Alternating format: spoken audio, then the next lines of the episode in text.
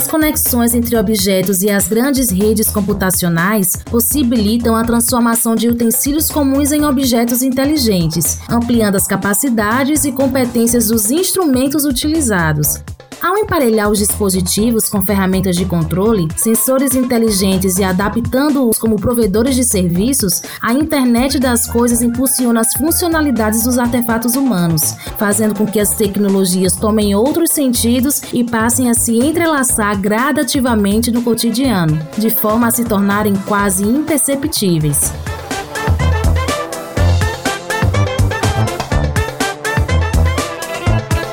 Neste episódio de Resetic, o engenheiro elétrico e professor da Universidade Federal do Vale do São Francisco, Jadson Lee de Sá, fala sobre as competências da internet das coisas e como essas tecnologias têm sido inseridas no cotidiano.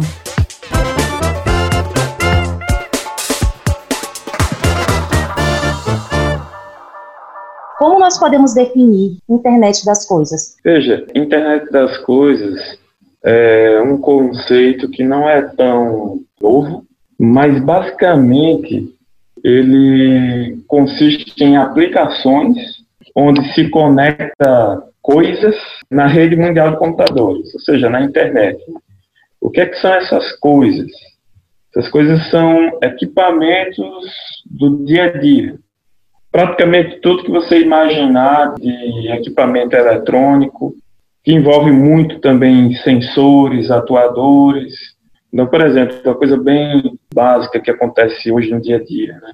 Se você quiser ligar o ar-condicionado da sua sala de trabalho, é, antes de você chegar lá, então esse ar-condicionado ele teria que estar conectado na rede e teria que ter circuitos que conectassem esse equipamento na rede. Então você poderia acionar via um celular que estaria conectado a ele via internet, é como se fossem dois computadores. E aí com essa conexão você está usando a, a internet e, e, você poderia configurar ele, é, ligue agora e esteja em, sei lá, 23 graus. Antes mesmo de você chegar lá e apertar um, um botão do, de um controle remoto. Então, se você imaginar esse tipo de aplicação, isso acontece em vários outros contextos. Né?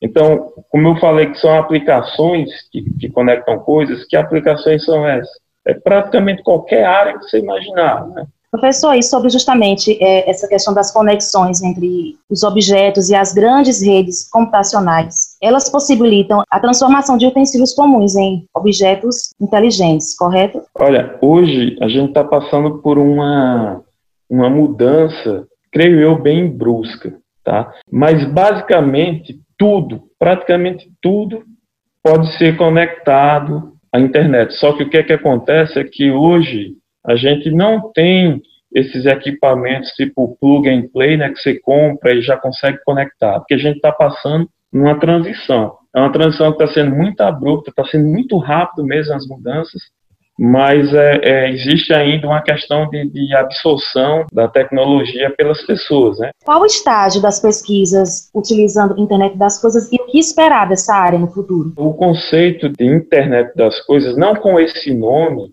ele surgiu ali em, no início da década de 90, quando houve essa difusão de dois protocolos que a gente chama TCP/IP, que é o que está por trás da internet, tá? E a primeira primeira vez que se falou, que se batizou na internet das coisas foi no final da década de 90. Eu acho que há quatro anos atrás, mais ou menos, a gente já tinha disponível equipamentos básicos, essenciais, para você conectar qualquer coisa na internet. E quer dizer, então se você observar, cada década ele tem avançado muito rápido. Então hoje está havendo muito investimento, tá? O termo cidades inteligentes. Cidades inteligentes nada mais é do que uma aplicação de internet das coisas. Então, se você observar hoje, muitas cidades estão investindo nisso. Tem tido uma, uma difusão muito rápida e as pesquisas elas estão se avançando. É possível uma maior popularização da internet das coisas? Sim, com certeza. Você veja só, é, um celular, do, do ponto de vista conceitual, é uma aplicação da internet das coisas em breve, eu acho que num horizonte aí de de 5, 10 anos, a gente vai ver coisas é, fora da normalidade. Né? Desde 2005, segundo a pesquisadora Mônica Mancini, as discussões em torno da internet das coisas, elas ganharam novas fronteiras no que diz respeito à privacidade e à segurança de dados dos indivíduos, né? Como os técnicos têm lidado com essas vulnerabilidades e possibilidades de ataques? Essa é uma área que, na minha opinião, é a que mais precisa de avanços, né? Essa questão de você proteger a privacidade das pessoas, né?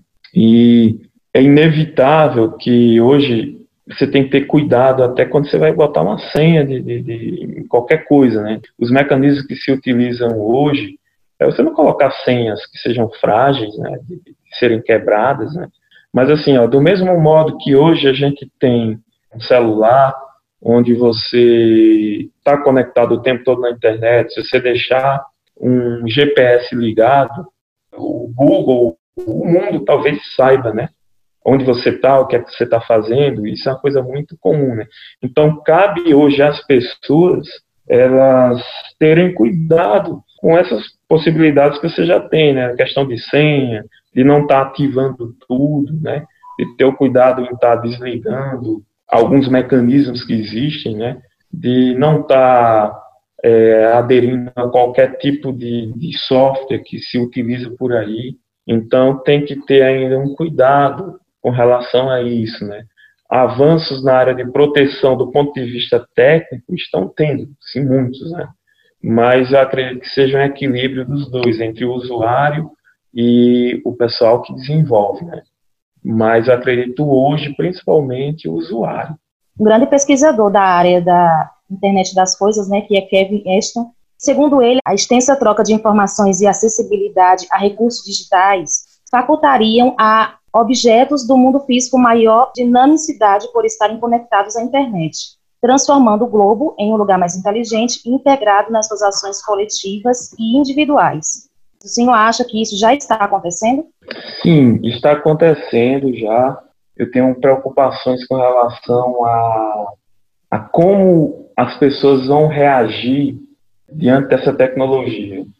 Então, tudo aquilo que possa ser utilizado para facilitar a sua vida seria algo muito interessante, seria algo muito importante. Né?